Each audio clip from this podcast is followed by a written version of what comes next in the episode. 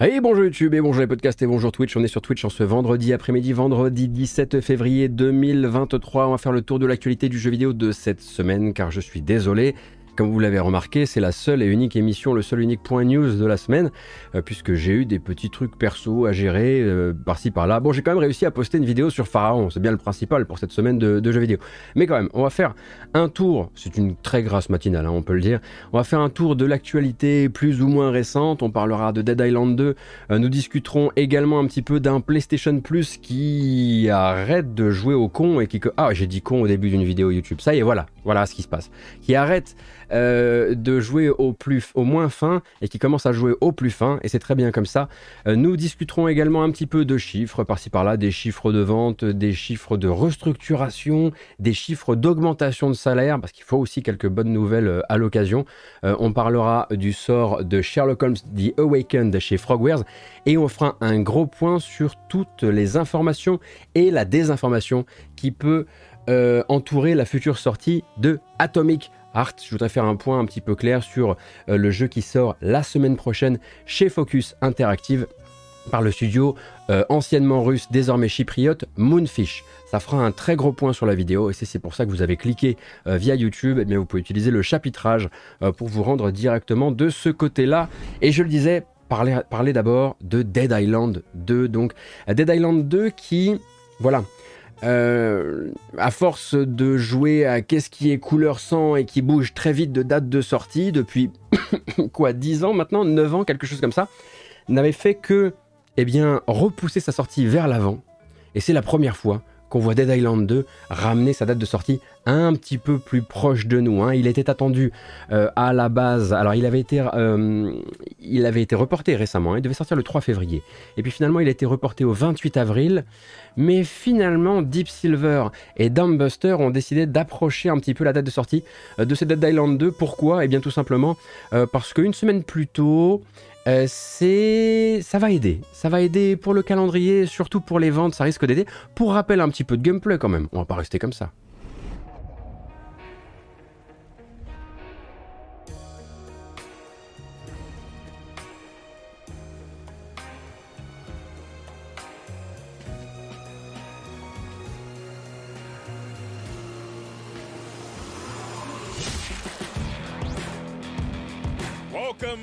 To the Zompocalypse.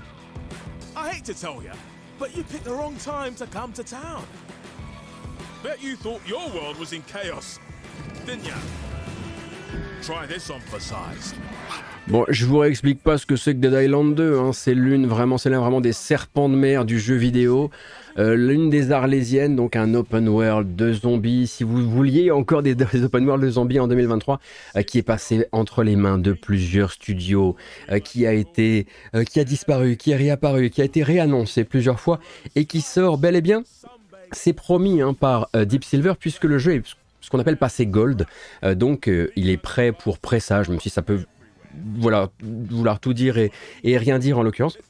Cependant, l'éditeur a tenu à l'amener donc du 28 au 21 avril. Euh, il, glisse de, 7 jours vers nous pour une bonne raison, à hein, ma foi. Essayer de sortir un petit peu du gros pack de jeux qui sortent fin avril, début mai. Et puis plus simplement, eh bien prendre ses distances avec un jeu qui a annoncé une date de sortie le même jour que lui. Euh, tout simplement Star Wars Jedi Survivor, hein, que Electronic Arts est justement venu repousser pour le caler au 28. Donc je pense que tout simplement ce Dead Island 2 s'est dit, attendez, attendez, attendez une petite seconde, euh, s'il y a un jeu à licence Star Wars qui se pointe ce jour-là, je vais peut-être juste faire un ou deux pas en arrière, histoire de me garantir quand même quelques ventes. Je reste un jeu d'action-aventure en monde ouvert de zombies, ce qui n'est pas le truc le plus à la mode du monde et j'ai pas forcément envie euh, de faire face à non seulement la licence Star Wars mais en plus à l'une des sous-séries euh, qui représente bien la licence Star Wars euh, dans le, jeu vidéo actuellement. Là j'avoue que le duel n'était pas hyper équilibré et je pense que le studio, a, le et l'éditeur ont plutôt bien fait de prendre cette décision. Donc ce sera le 21 avril pour ce cher Dead Island 2 et c'est très probablement aussi bah, assez surprenant pour pas mal de gens qui n'avaient pas forcément suivi la com jusqu'ici. Oui le jeu sort, ça y est. Je parlais euh, lors du sommaire des nouveaux jeux du PlayStation Plus, donc du PlayStation Plus extra et premium du mois euh, de février. Euh, et je parlais d'une sorte de réveil euh, quelque part du PlayStation Plus. Un PlayStation Plus qu'on a connu assez fatigué, qu'on a connu parfois lacunaire hein, face aux nouvelles arrivées du Game Pass, surtout dans sa tranche essentielle, donc les fameux trois jeux par mois qui avaient du mal et qui allaient chercher gratter un peu le, le fond de catalogue.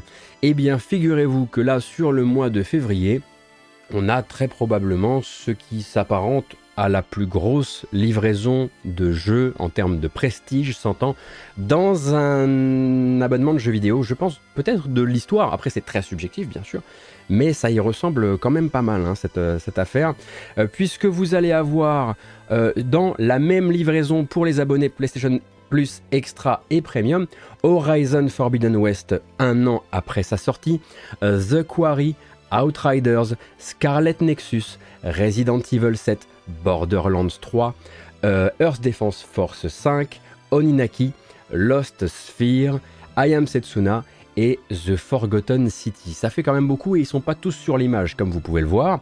L'air de rien, c'est euh, prestige, prestige. Hein et donc c'est surtout la possibilité, enfin pour PlayStation, de prouver qu'ils sont capables de sortir. Alors, il faut que le jeu ait bien fait son exercice déjà et qu'il était limite été évincé par d'autres jeux du catalogue First Party PlayStation, mais de pouvoir sortir. Oui, est-ce Combat 7 aussi Alors il est possible que j'ai pas toute la liste.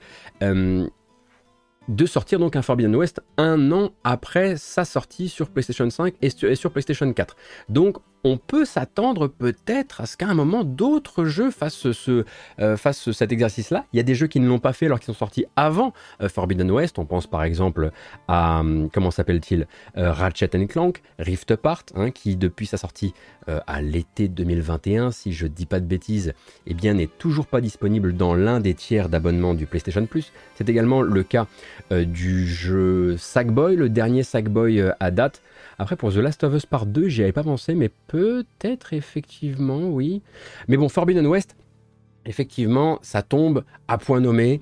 Euh, on a le PSVR qui sort dans quelques jours, le PSVR 2 qui sort dans quelques jours, et dans ce PSVR 2, eh bien, vous avez Horizon Call of the Mountain, un spin-off de Horizon qui profiterait bien, hein, si possible, euh, de euh, la hype et d'un retour de hype de ce cher Horizon Forbidden West. Et puis en avril, on a le DLC de Horizon 2 qui arrive. Donc il y a quand même un plan commercial qui n'est c'est pas juste un aveu de faiblesse parce que on a tellement parlé des succès de Elden Ring, bien sûr, de God of War l'an dernier, qu'on a oublié de dire que Horizon Forbidden West n'a pas été, un, on va dire, des rouleaux compresseurs de l'année, mais c'est bien vendu. Hein, il n'a pas à rougir, il déboule pas là euh, parce que euh, il déboule pas là parce que il parce que ça a été un, total euh, échec. En revanche, effectivement, il s'est retrouvé dans beaucoup beaucoup de packs. Il a été poussé à de nombreuses reprises, et je pense que voilà, PlayStation a simplement fait son calcul et s'est dit bon bah on a atteint un petit peu ce qu'on voulait atteindre avec le jeu.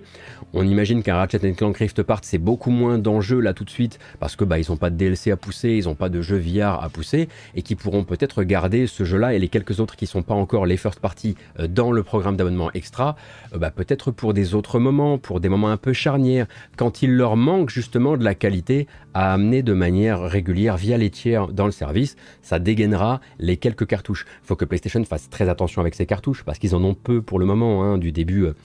Du début évidemment de, l'exercice de la PlayStation 5 et n'oublions pas non plus que offrir Horizon Forbidden West et vouloir faire une espèce de coup d'éclat sur le mois de février, c'est faire un coup d'éclat pas uniquement sur les joueurs PS5, mais aussi sur euh, les joueurs PS4, contrairement, euh, contrairement à un, Ratchet Clank euh, Rift Apart. Et à côté de ça, eh PlayStation a également profité de ce mois de février pour annoncer un nouveau Festival of Play. Et ce Festival of Play, c'est dès maintenant et jusqu'au 24 février, donc période durant laquelle euh, les abonnés PlayStation Plus vont bénéficier de réductions spéciales pour notamment s'acheter Gotham Knights. Bon. Euh, d'un accès à des tournois, à des concours pour gagner une télé Bravia, euh, et évidemment en tête de gondole la sortie d'une démo pour God of War Ragnarok pour les abonnés au plus haut niveau d'abonnement du PlayStation Plus, le PlayStation Plus Premium. Donc vous pourrez essayer God of War Ragnarok en avance avant de, vous le procurer, si bien sûr vous ne faites pas partie des très très très nombreux millions de gens qui se sont déjà euh, procurés euh, God of War Ragnarok. Donc il y a quelqu'un quelque part chez PlayStation qui a dit fini les conneries.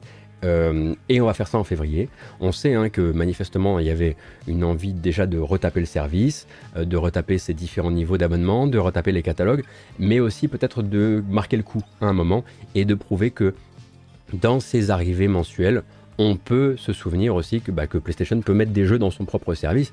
Et puis, bah, à côté de Ace Combat, à côté de Borderlands 3, de Scarlet Nexus, de The Quarry, de Resident Evil, euh, Village, de Outriders et des quelques autres que j'ai cités, euh, ça fait quand même une Tekken 7, pardon, euh, DF5 et, The, Forgotten City. Alors, c'est clairement pas le plus connu de la bande, mais je vous recommanderais chaudement de vous pencher sur The Forgotten City, hein, qui est donc un jeu d'enquête narrative sur fond de boucle temporelle que, je voilà que, que j'aime vraiment beaucoup. C'est pas un foudre technique, hein, c'est pas ça qui pas ça qui, fera honneur à votre PS5, mais, mais profitez-en hein, si, si possible.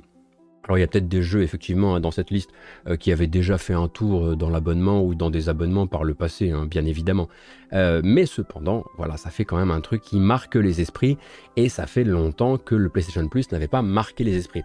Autre truc assez cool, on a une communication claire sur les jeux qui vont quitter le catalogue, les catalogues extra et premium, hein, du coup, et donc les jeux qui vont sortir du service à partir du 21 février prochain. Et c'est là qu'il va falloir euh, budgéter votre temps parce que le 21 février, eh bien c'est dans 4 jours et que vous n'allez pas pouvoir tous les faire.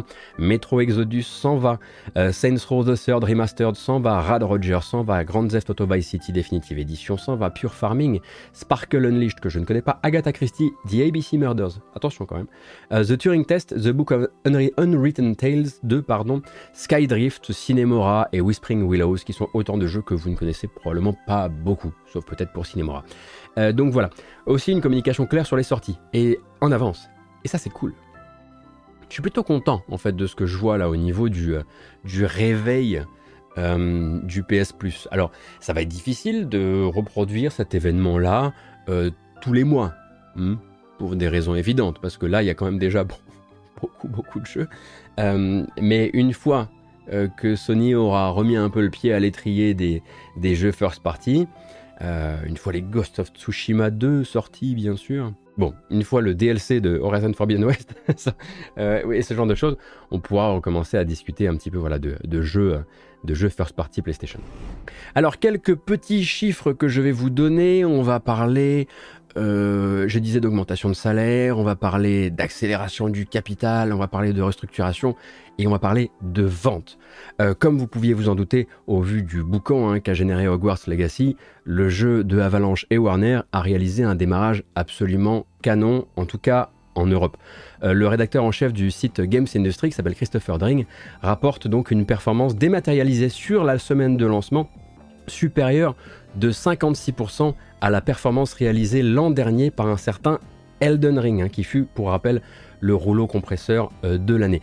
Je prends l'index du dématérialisé euh, parce que c'est là que Elden Ring en fait a été le plus performant, mais c'est aussi euh, le cas en physique hein, avec du plus 80%. Le coût est évidemment gigantesque pour Warner qui réalise le plus gros démarrage d'un jeu vidéo hors FIFA ou Call of Duty depuis Red Dead Redemption 2. Euh, dans ces colonnes, euh, Christopher Dring du coup fait une lecture de l'événement assez intéressante. Une lecture avant tout basée sur les signaux industriels hein, évidemment et pas sur euh, les fantasmes parce que vous vous en doutez, il se joue une bataille culturelle et une telle performance a persuadé certaines communautés qu'elles étaient légion et qu'elles pouvaient à elles seules faire la pluie et le beau temps sur les performances des jeux pour le journaliste de Games Industry, c'est un petit peu différent évidemment. Hein. Il s'agit pour lui d'un signal assez fort qui confirme euh, que les éditeurs, dans une période de marché dit incertain, quand le porte-monnaie des consommateurs est en danger, ferait mieux de se tourner effectivement vers les très grosses franchises, euh, parce que ce sont elles finalement qui vont conserver la plus grosse part de l'attraction. Pokémon, succès, Harry Potter, succès, God of War, succès. Alors que d'autres, comme les, licences plus niches ou les nouvelles euh, licences, euh, paient les pots cassés, et ce bien malgré des budgets marketing parfois gigantesques et finalement pas si éloignés de celui de Hogwarts Legacy. Hein. Alors évidemment, euh, le journaliste prend l'évident exemple de Forspoken, mais en voyant plus petit et plus niche, les performances limitées d'un Dead Space Remake par exemple, dont les chiffres ne semblent pas à la hauteur du ramdam euh, que Electronic Arts a réussi à organiser autour de lui, euh, ou même d'un Mario Lapin Crétin, hein, devant lequel il est écrit Mario, bah, ces chiffres-là prouvent que tu peux avoir une réputation de gros poisson, mais ne pas faire autant qu'un... comment dire Ne pas faire pour autant partie des très très très gros poissons, si on veut dire ça comme ça. Mais bon, finalement, rien de surprenant. Hein. Le nouveau jeu d'une licence issue d'une des plus grosses euh, bases de fans de la planète, qui s'inscrit avant tout dans euh, des logiques de grand public actuel, à savoir monde ouvert, action-aventure, light RPG, c'était voué à être un carton planétaire, euh, qui plus est, euh, avec tous les investissements en communication qui avaient été réalisés par Warner, et la très forte mise en avant par Sony, hein, qui s'y est presque trouvé un, petit sauveur du public PlayStation 5 sur ce début d'année, ça ne faut pas l'oublier non plus.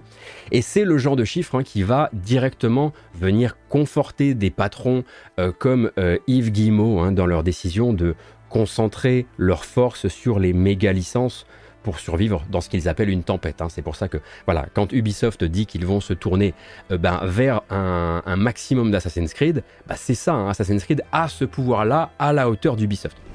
Et puisqu'on parlait de PS5, un chiffre PS5 justement, un chiffre massu lui, mais qu'il faut lire dans le bon sens cependant, en janvier, en Europe, les ventes de PS5 ont augmenté de 202% par rapport aux ventes de PS5 en janvier 2022. 202%. Alors, pas la peine de vous faire un dessin trop long, hein. En gros, voilà ce qui se passe quand une console extrêmement demandée, mais en rupture de stock, apparaît soudain, de manière stable, dans les rayons. C'est la fin de la pénurie et ça fait des 202%. C'est tout. Donc, le chiffre, il faut aussi le, voilà, il faut bien voir à quoi il est comparé et il est comparé au début de l'année 2022 où tout le monde cavalait après euh, les PS5 mais n'en trouvait pas. Un autre chiffre que je voulais vous communiquer, 30%. 30% c'est l'augmentation des salaires mensuels à laquelle consent officiellement Sega. Au sein de ces antennes, on ne sait pas exactement si c'est uniquement les antennes japonaises ou également les, antennes américaines. Euh, chiffre donc un moyen qui montera jusqu'à 35% d'augmentation euh, pour le salaire plancher d'entrée en début de carrière sachant qu'il y a une petite pirouette là-dedans hein, entre donc euh, salaire de base et bonus, comme c'est très souvent euh, le cas. C'est pas exactement les mêmes pourcentages au final, mais ce qu'il faut retenir, c'est que l'entreprise, elle va suivre le mouvement qui a été imprimé l'an dernier au Japon par Bandai Namco, euh, par Capcom, on en avait parlé, mouvement qui avait été suivi récemment par Nintendo, qui lui avait envoyé un 10% d'augmentation, sachant que je crois que de base, les salaires de Nintendo étaient un peu plus hauts, en gros, que les salaires de chez Bandai Namco ou de chez Capcom. Pardon. Euh, c'est en fait hein, le marché du travail japonais que ces grosses entreprises elles cherchent à sécuriser, notamment depuis l'arrivée des Tencent et des NetEase qui déboulent dans l'archipel avec la ferme intention de débaucher du développeur expérimenté et de profiter du fait que actuellement, eh bien, voilà, le tissu euh, professionnel du jeu vidéo japonais est très mal payé. Donc quand on voit des 30%, il faut comprendre qu'on partait de très bas.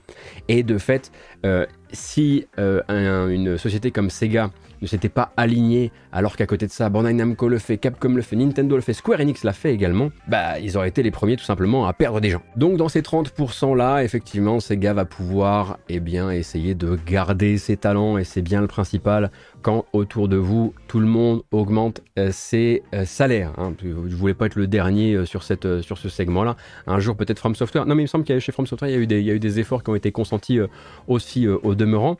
cependant, il ne faut pas oublier quelque chose. Très souvent, ces communications-là sont quand même un petit peu fumeuses et elles ne vous disent rarement, elles ne vous disent que rarement si ça va impacter tout le monde. Là, par exemple, est-ce que Sega of America est impacté ou pas? J'allais faire une mauvaise blague à base de est-ce qu'ils augmenteront même les créateurs de Sonic Frontiers? Ça va, je plaisante, je plaisante. Je le trouve, je le trouve particulier. Il a un, il a charme à part. Il a un charme à part. Un autre chiffre du jour 46 millions d'euros. 46 millions d'euros, c'est le montant de la dernière levée de fonds du développeur-éditeur Dontnod. Ah, désormais, on l'a créé avec un apostrophe, hein, pour rappel. Une apostrophe, un apostrophe, on s'en fout. Ah, donc, seconde augmentation du capital de Dontnod au cours euh, euh, en, deux ans. Ouais, seconde en deux ans, c'est ça. Au cours de laquelle, donc, euh, Tencent est devenu l'investisseur principal de l'entreprise. pas majoritaire, il n'y a pas le contrôle, mais principal tout de même. Hein. on est sur 42% du capital de l'entreprise Tencent là. Donc le PDG de Dontnod a renouvelle évidemment ses voeux de croissance en rappelant que c'est notamment via le genre de l'action RPG euh, que l'éditeur développeur euh, et voilà, tient en gros un levier d'avenir, même si on sait que Dontnod a de très nombreux projets qui ne sont pas toutes, et tous des actions RPG, hein, de bien loin de là. Euh, pour rappel, 6 projets en interne, si je dis pas de bêtises, entre les annoncés, les non annoncés, normalement il y en a 6, avec également 2 en externe, où là Dontnod intervient en tant que partenaire de gestion de projet et d'édition, quoi. Un dernier chiffre, après, promis, je vous laisse tranquille avec les chiffres, mais le dernier est quand même euh, assez important, l'air de rien. Le chiffre, c'est 2. 2 comme le nombre de cadres du studio Firaxis euh, qui quittent le navire hein, à la suite d'une restructuration qui a été très probablement ordonnée par Take-Two. Euh, donc Firaxis, c'est un studio que vous connaissez pour la série des Civilisations, mais aussi pour la série des XCOM et plus récemment pour Marvel's Midnight Suns. Le réalisateur de XCOM et de Marvel's Midnight Suns, justement Jake Solomon, est remercié chaleureusement bien sûr par Firaxis euh, sur fond de nouvelles aventures qu'il attend déjà. On attendra de voir de quelle aventure il s'agit bien sûr. Et le directeur du studio, Steve Martin, pas celui-là, l'autre du coup, euh, laisse également sa place à donc une nouvelle promotion au sein de l'entreprise. Elle s'appelle Heather Hazen.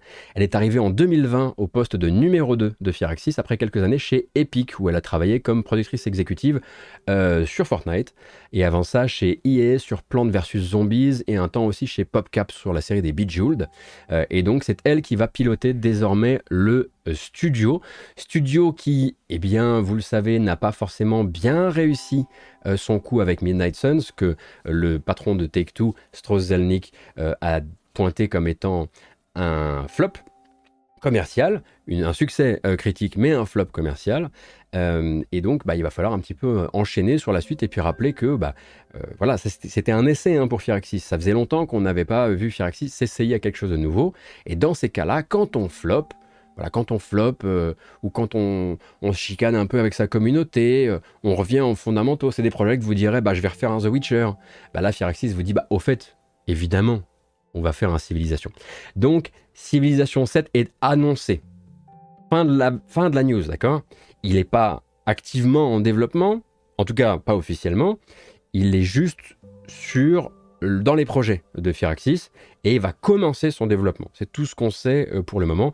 Euh, sinon que euh, Ben Beach, je crois, Ben Beach, qui est, le, qui est le réalisateur ou le directeur créatif de la série des civilisations, reste en poste, était là sur le 6 et sera là sur le 7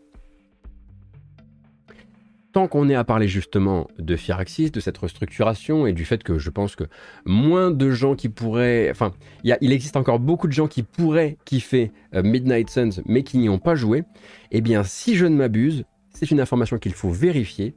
Normalement, Marvel's Midnight Suns euh, est disponible à l'essai gratuitement durant tout le week-end sur Steam ou un truc comme ça. Oui, le jeu a floppé comme ça.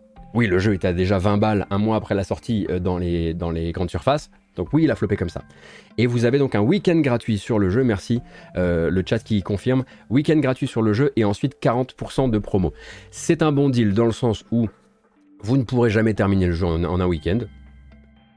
C'est juste pas possible. c'est trop long, c'est vraiment très très long.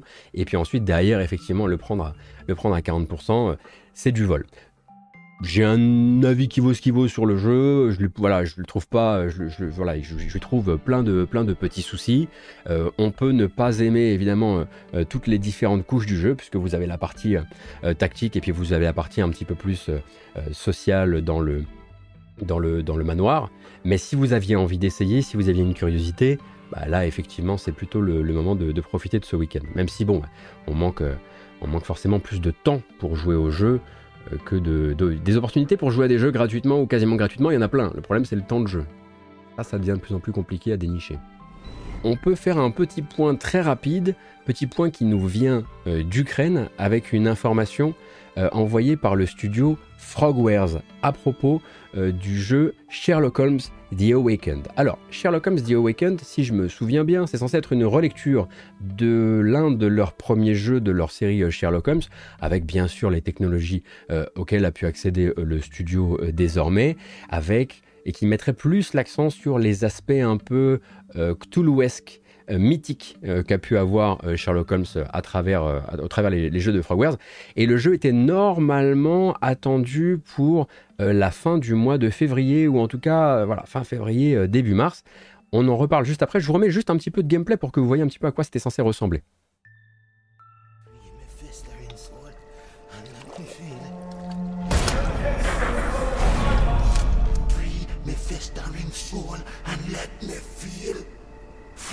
Me festering soul and let me feel.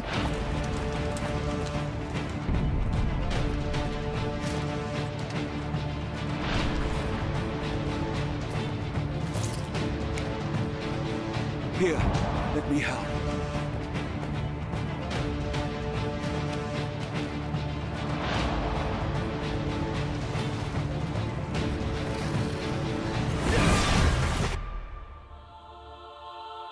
Phantoms of nothing, we are born to die. Filled in the eyes of our eldritch lord. Free my festering soul and let me feel.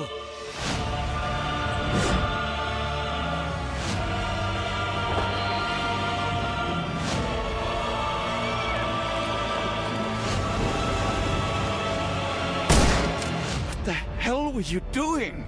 He almost killed you. I don't... You're right. Let's go, Watson.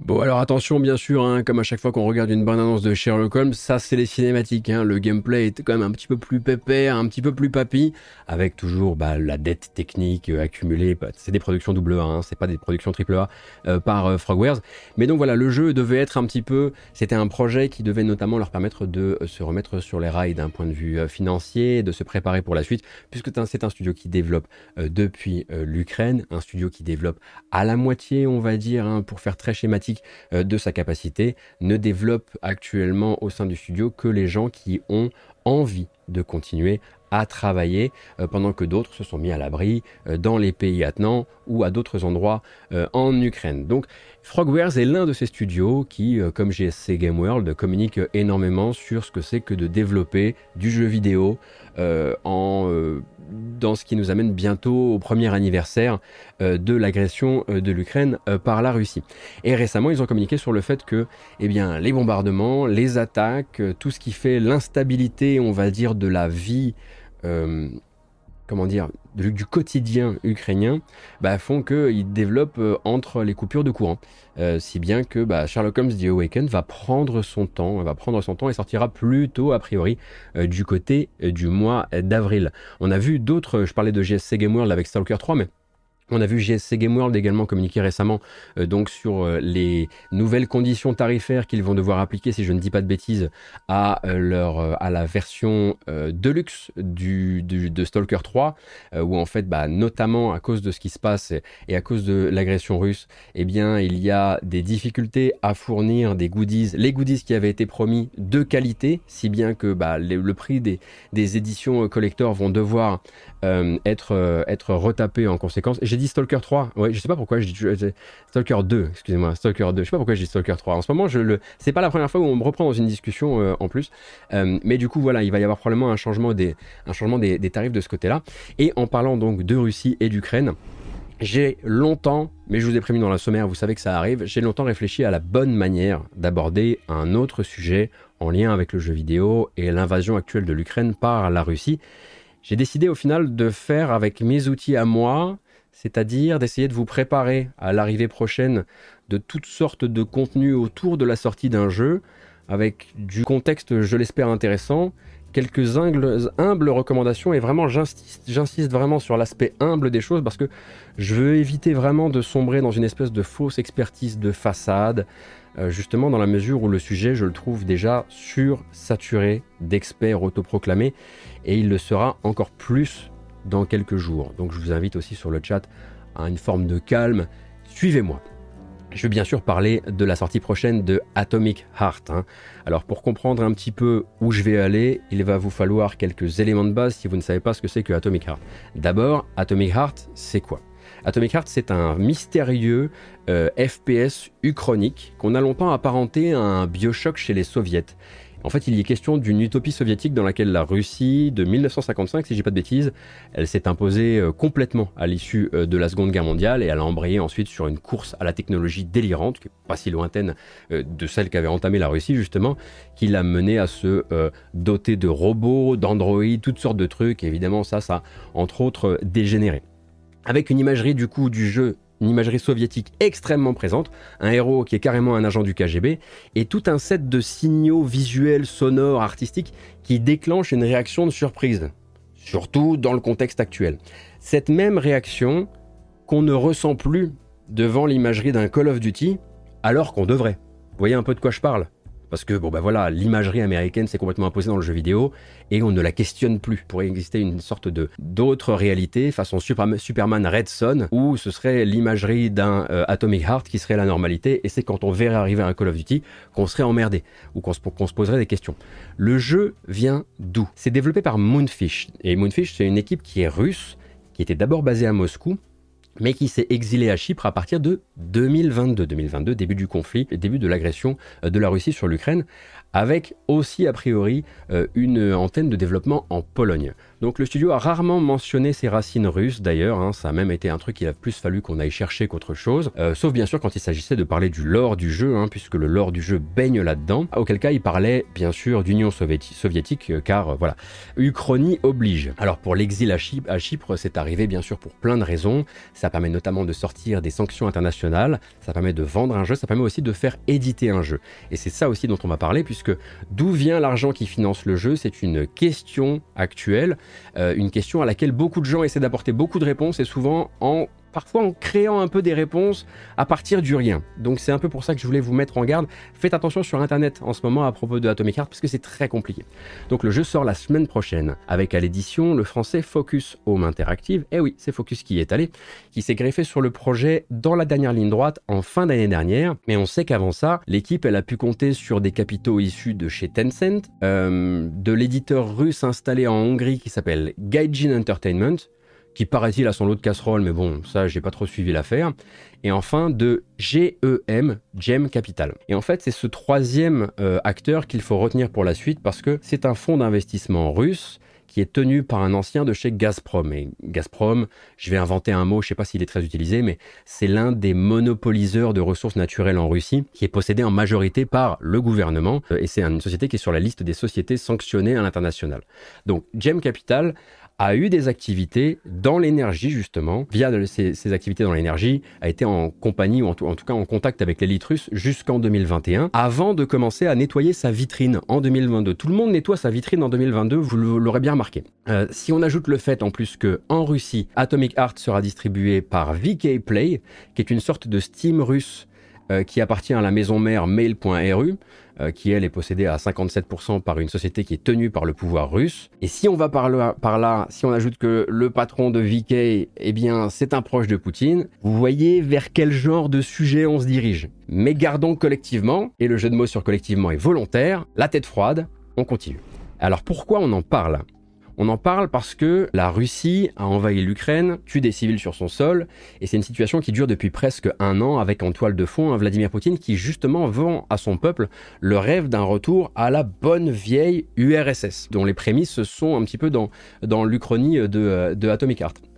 De fait, Atomic Heart est un jeu vidéo dont le sujet pourrait ou non, et à chaque fois je vais lever le doigt et dire ou non, c'est pas pour rire, c'est sérieux, dont le sujet pourrait ou non contenir de la propagande pro-soviétique qui pourrait ou non être commandée ou au moins arranger certaines instances. Et c'est également un jeu dont les ventes pourraient ou non générer des flux financiers qui iraient par ricochet à un gouvernement qui a besoin là actuellement de chaque centime de rouble. Ça existe les centimes de rouble, je ne sais pas, pour continuer à financer une agression. Et forcément, c'est un sujet qui est voué à être et qui a déjà commencé à le devenir important dans la guerre de l'information et dans la guerre de capitaux qui a lieu actuellement autour de la guerre en Ukraine. En gros, ça veut dire qu'il existe déjà des vidéos ou des fils euh, sur les réseaux sociaux avec des centaines de milliers de vues qui sont issus de supporters de la cause russe, euh, du gouvernement russe, qui vont vous enjoindre à acheter le jeu en mitigeant certaines informations à propos de ses origines, notamment ses origines financières. Ça veut aussi dire qu'il existe de l'autre côté euh, des, des vidéos ou des fils réseaux sociaux aux centaines de milliers de vues qui ont été créés en soutien à l'Ukraine, parfois par des Ukrainiens, mais dont certains usent et abusent de raccourcis, euh, euh, infos, rumeurs, conjectures. Et c'est là en fait que j'espère avoir un tout petit peu d'utilité et au moins vous filer quelques points de réflexion qui moi m'intéressent. En tout cas des trucs qui me semblent bons à relever et qui, ou même qui relèvent du raisonnable quoi. Parce que ce sera indéniablement l'un des sujets de discussion de là ou des semaines à venir. Donc, quel point d'accroche? De quoi parlent les gens quand ils font des vidéos? N'achetez pas euh, Atomic Heart, par exemple. D'abord, le contenu du jeu. C'est évidemment le truc euh, le plus clair, hein. la toile de fond, le propos du jeu, hein, qui est très utilisé pour discréditer un peu d'avance Atomic Heart euh, du fait que cette imagerie soviétique omniprésente pleine de symboles de propagande dans l'ADA du jeu, eh bien, elle tombe effectivement à un moment compliqué où c'est justement typiquement le genre de, sentiment que, cherche à exhorter Vladimir Poutine euh, et son gouvernement. Mais la vérité, pour être tout à fait honnête, c'est qu'on ne sait absolument pas ce que le jeu veut en faire de cette imagerie ce serait comme regarder simplement un Vault de Fallout ou un trailer de Wolfenstein sans le contexte, sans le contexte autour de ses franchises, ou sans jamais faire l'expérience du scénario de ces jeux. Et dans le cas de Atomic Heart, on ne le saura qu'à la sortie du jeu, parce que c'est assez évident euh, que c'est leur premier jeu vidéo, hein, et on ne peut pas regarder leur, leur création précédente pour se faire euh, un avis. Si son message tombe particulièrement mal, dans la propagande et euh, que l'écosystème financier autour de lui vient confirmer cette impression, on sera très informé sur le sujet, hein, surtout vu la vitesse à laquelle le marché américain va réagir violemment et de manière très épidermique de tels signaux. Hein. ça, c'est clair que ça va, les, euh, ça, va les faire sortir du plumard assez vite. Donc là-dessus, j'aurais tendance à recommander un brin de euh, prudence, puisque si on regarde Fallout de loin, reconstruire en Amérique, tout ce truc-là, toute, toute cette imagerie-là, si on ne sait pas que le jeu a une portée satirique, ou en tout cas on avait une avant que Bethesda mette ses mains dessus, ça va, je plaisante, je plaisante. Ben, on pourrait se faire de fausses idées, tout comme quand on regarde des screenshots de Wolfenstein.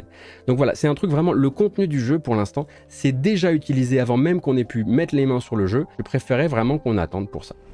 Ensuite, il y a évidemment la question de la proximité financière, des proximités financières de Moonfish. J'ai pas forcément l'impression de me faire l'avocat du diable hein, en disant ça parce que très honnêtement, je ne milite ni dans un sens ni dans un autre sur le sujet. Je ne suis pas du tout là pour dire aux gens quoi acheter. C'est simplement, on va bientôt être plongé dans un grand bain de discussion autour de ça. Ce serait bien qu'on se soit préparé en groupe à savoir détecter les trucs qui sont des moisissures argumentatives qui n'ont pas leur place là-dedans. Comme disait le vieux, je sais qu'on ne sait jamais, et la question que je me pose, moi, c'est est-il seulement possible, en Russie, en tant que russe, de créer un studio, de lever des fonds et d'être regardant sur la provenance de ces fonds? Est-ce que c'est pas un luxe dont on a perdu, nous, la notion parce que notre tissu financier n'est pas entièrement noyauté par les capitaux gouvernementaux? Ça, c'est une première question que je me pose. La question que je me pose ensuite, c'est s'il est virtuellement impossible de créer en Russie grâce à des capitaux qui sont totalement indépendants. Est-ce qu'on peut dire que Moonfish, en faisant avec les seuls moyens à sa disposition, est automatiquement un studio mal intentionné Et là encore, c'est en mettant de côté toutes les questions liées au contenu du jeu. Parce que euh, si le contenu du jeu est sans appel, ça sera sans appel.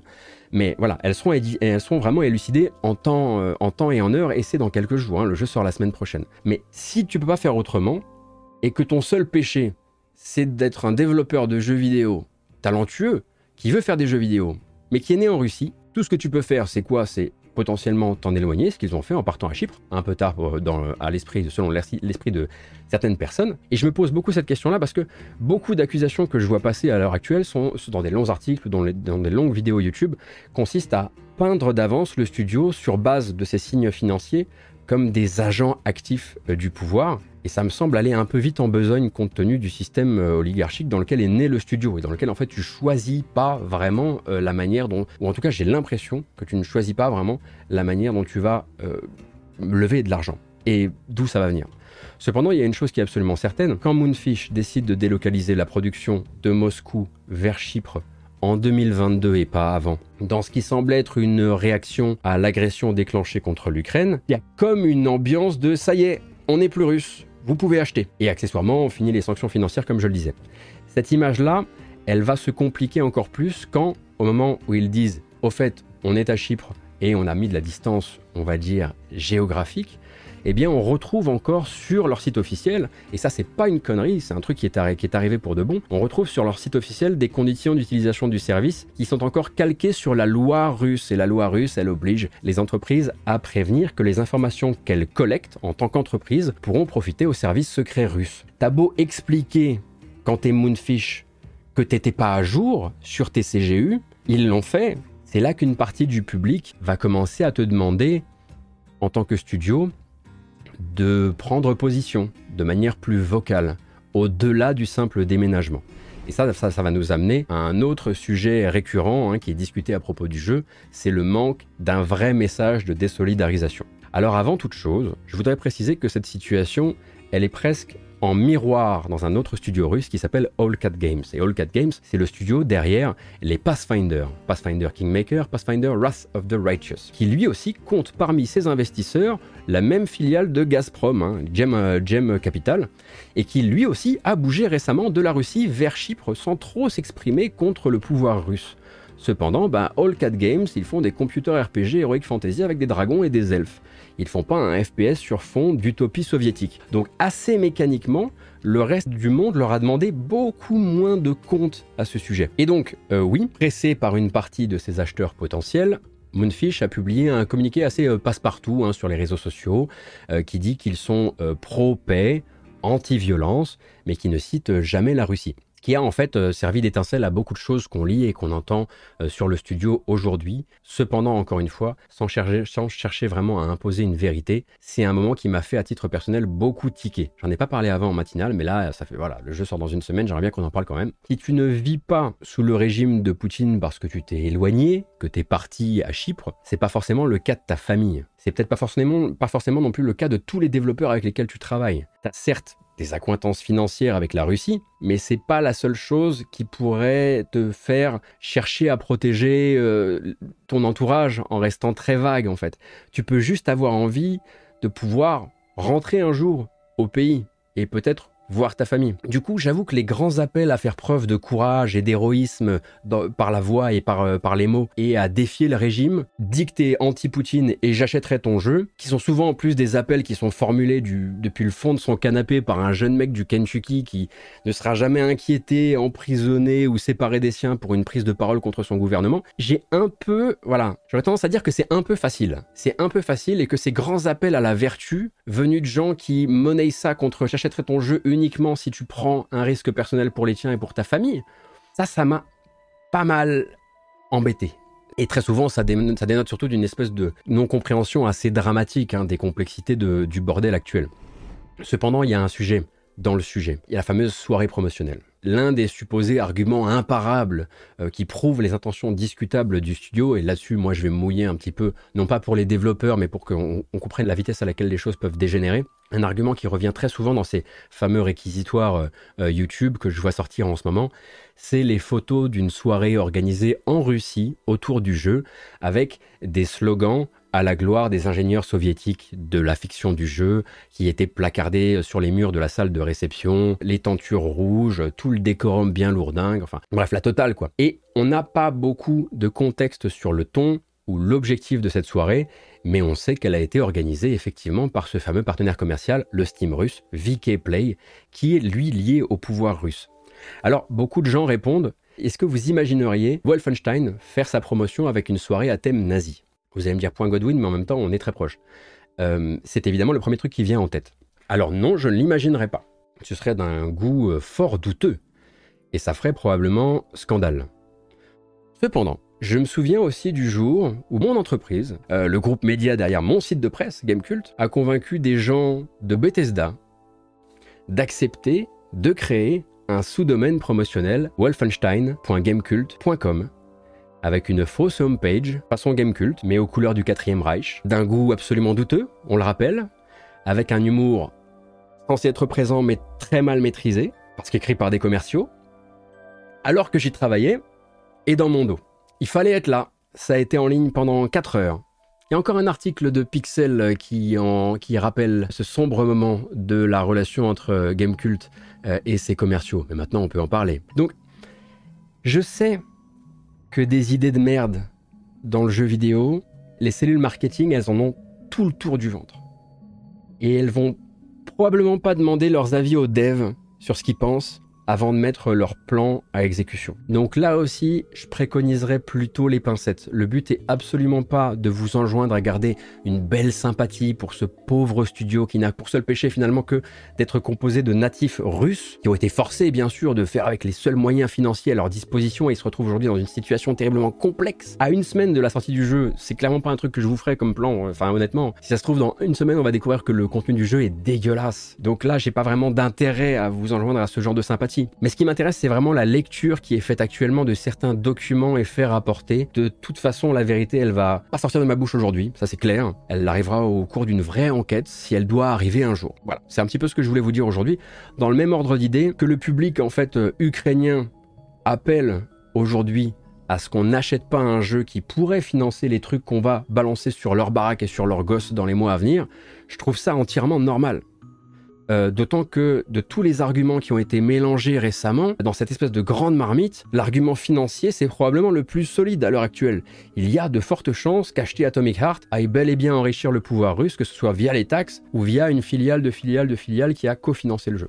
Est-ce que c'est le moment où je vous glisse euh, l'info toute fraîche qui date de ce matin, Nintendo, euh, donc qui vient de faire le plein d'actions achetées par la couronne d'Arabie Saoudite, troisième accélération de la prise de part du royaume en six mois si bien qu'il s'agit maintenant du plus gros investisseur externe de Nintendo, accélération que l'Arabie Saoudite a également conduite sur Electronic Arts, sur Take-Two, tant qu'on y est. Je pense que c'est le bon moment pour rappeler que voilà, là on s'intéresse à Atomic Heart parce que ses racines sont sujettes à débat et parce que l'agression de l'Ukraine d'un côté et la direction artistique du jeu et les racines du jeu, les racines financières du jeu, bah voilà, c'est juste sous notre nez. Mais en pleine lumière, des flux financiers pas tout à fait propres qui peuvent mener à du meurtre, il en existe partout dans le jeu vidéo. Je rappelle que chez les gros éditeurs, seul Ubisoft euh, n'a pas accueilli d'investissement venu euh, du fonds public. Euh, et là, je ne fais que parler, bien sûr, du, fonds public d'investissement de, l'Arabie Saoudite. Ça, c'était juste pour nos petits spécialistes du What About sur le chat, parce que je sais que vous êtes jamais bien loin. Vous m'aurez pas, hein, je suis pas venu dire aux gens quoi faire, je suis pas du tout là pour ça. Mais simplement, voilà, je sais pourquoi on parle de Atomic Heart là, je sais que c'est pas, pas forcément plus propre ailleurs. Euh, voilà, en dehors hein, des questions liées vraiment à l'argent d'Atomic Heart, euh, que je trouve totalement légitime d'avoir envie de se poser. Je comprendrais que vous n'ayez pas envie de vous les poser aussi, mais je trouve légitime d'avoir envie de se les poser.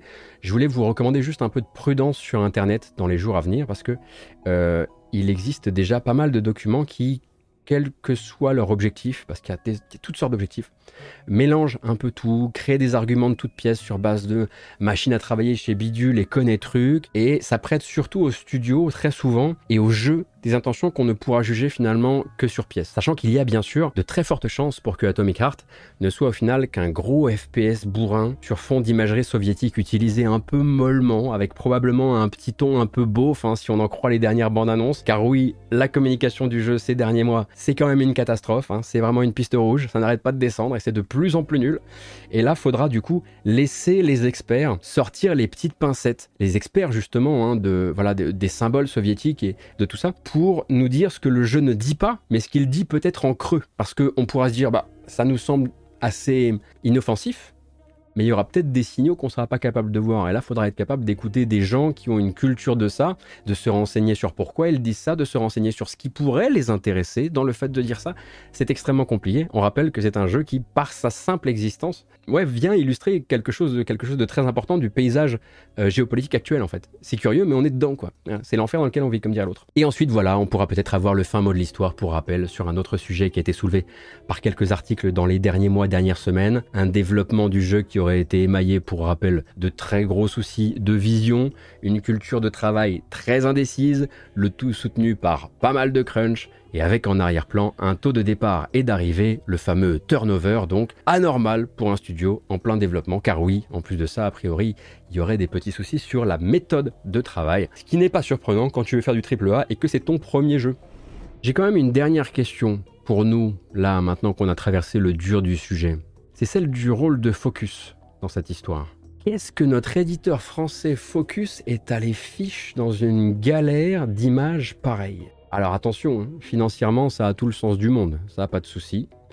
Euh, Atomic Heart c'est un jeu qui est extrêmement hypé depuis sa sortie, avec un rayonnement qui dépasse de loin la plupart des productions qui sortent habituellement de chez Focus. Et en, en, venant greffer son financement sur la dernière ligne droite du jeu, Focus a très littéralement trouvé le fleuron de son catalogue 2023. On pourrait avoir une discussion effectivement sur euh, le chèque du Game Pass, etc. Et on l'aura si on doit l'avoir, mais moi je voulais plutôt parler de Focus euh, là pour être tout à fait honnête. Donc c'est l'un des gros jeux du catalogue de Focus sur lesquels ils sont arrivés un petit peu sur le tas. C'est un truc qui a été décidé, ou en tout cas qui a été signé, qui a été annoncé par Focus euh, en septembre, en octobre, en novembre 2022 mais pas avant. Après, depuis quand c'est en discussion, ça c'est autre chose. Mais voilà donc l'éditeur français dans une euh, posture euh, extrêmement curieuse, avec des journalistes qui vont euh, leur demander leur avis sur tout ça, et des porte-paroles de Focus qui se contentent de renvoyer justement vers le communiqué très vague de Moonfish qui dit qu'ils sont contre la violence faite aux humains et, et pro-paix. et donc quand on leur demande si les joueurs peuvent craindre de voir leur argent financer le pouvoir russe, par exemple, Focus fait silence. Et ça nous rappelle que plus les années défilent, plus nos éditeurs français multiplient les opérations du genre. Alors je ne sais pas si vous vous souvenez, on se souvient par exemple de Focus justement signant en 2021 un contrat d'édition avec Limestone Games autour du projet Aeon Must Die.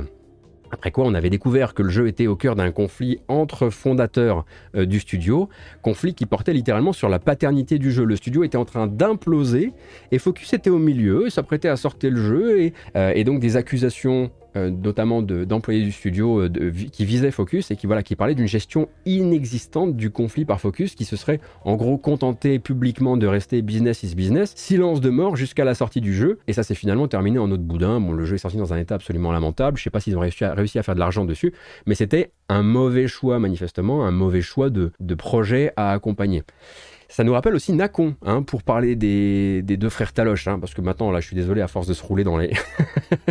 ça nous rappelle aussi Nacon, anciennement Big Ben, euh, avec le projet Paranoia, signé avec un studio irlandais et en, co-création avec Cyanide, jeu dont on a compris plus tard qu'il avait, disparu des boutiques quoi deux mois après sa sortie à cause euh, d'un conflit avec les ayants droit du jeu de rôle papier Paranoia parce que le jeu vidéo s'appelait euh, Paranoia Happiness is Mandatory et c'était adapté, de, de Paranoia ou même euh, si on remonte vers Nacon, euh, tout le boxon autour des droits sur The Thinking City, hein, entre ce même Nacon et des développeurs de Frogwares. Il y a comme une belle tradition française qui se dessine, c'est signé en périphérie des belles marques que vous cultivez euh, depuis leur début, des contrats d'édition avec des équipes un peu lointaines, souvent en milieu voire en fin de développement, sans forcément évaluer les risques humains, d'équipe, etc ou sans s'intéresser, sans, s'intéresser pardon, suffisamment à la situation, en disant que ça passera et que au pire, il suffit de pas répondre au téléphone si, les journalistes ont des, questions. Quoi.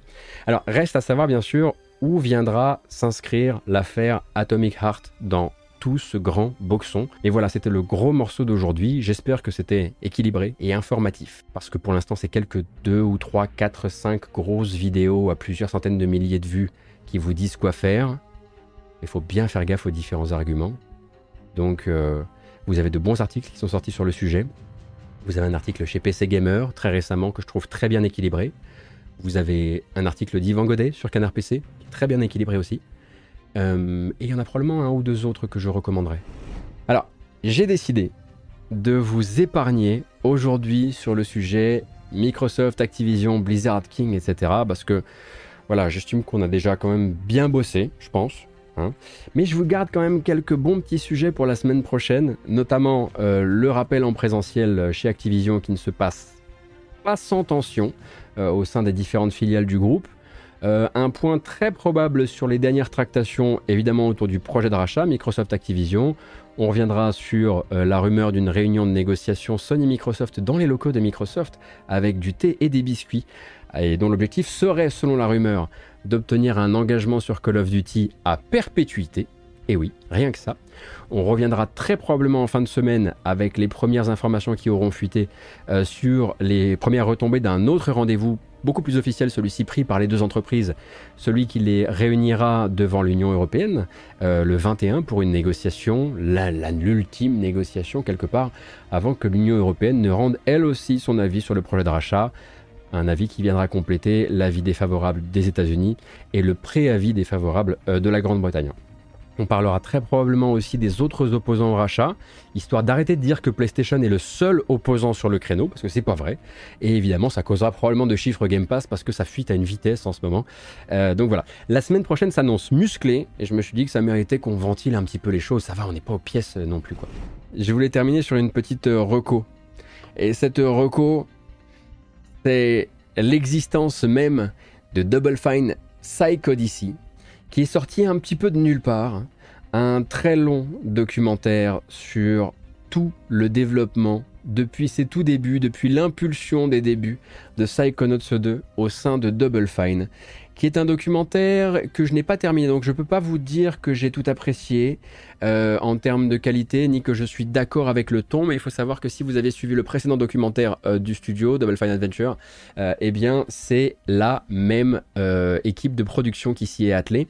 Ce n'est pas de la, la reconstitution des événements, la caméra a tourné pendant 7 ans au sein de Double Fine pour documenter le développement du jeu, son financement sur FIG, ainsi que d'autres événements, comme par exemple le moment où, et ça c'est très précieux, c'est très rare de pouvoir voir ça, le moment où la caméra est allumée dans la salle de réunion quand les employés qui sont en train de travailler sur Psychonauts 2 apprennent qu'ils sont rachetés par Microsoft.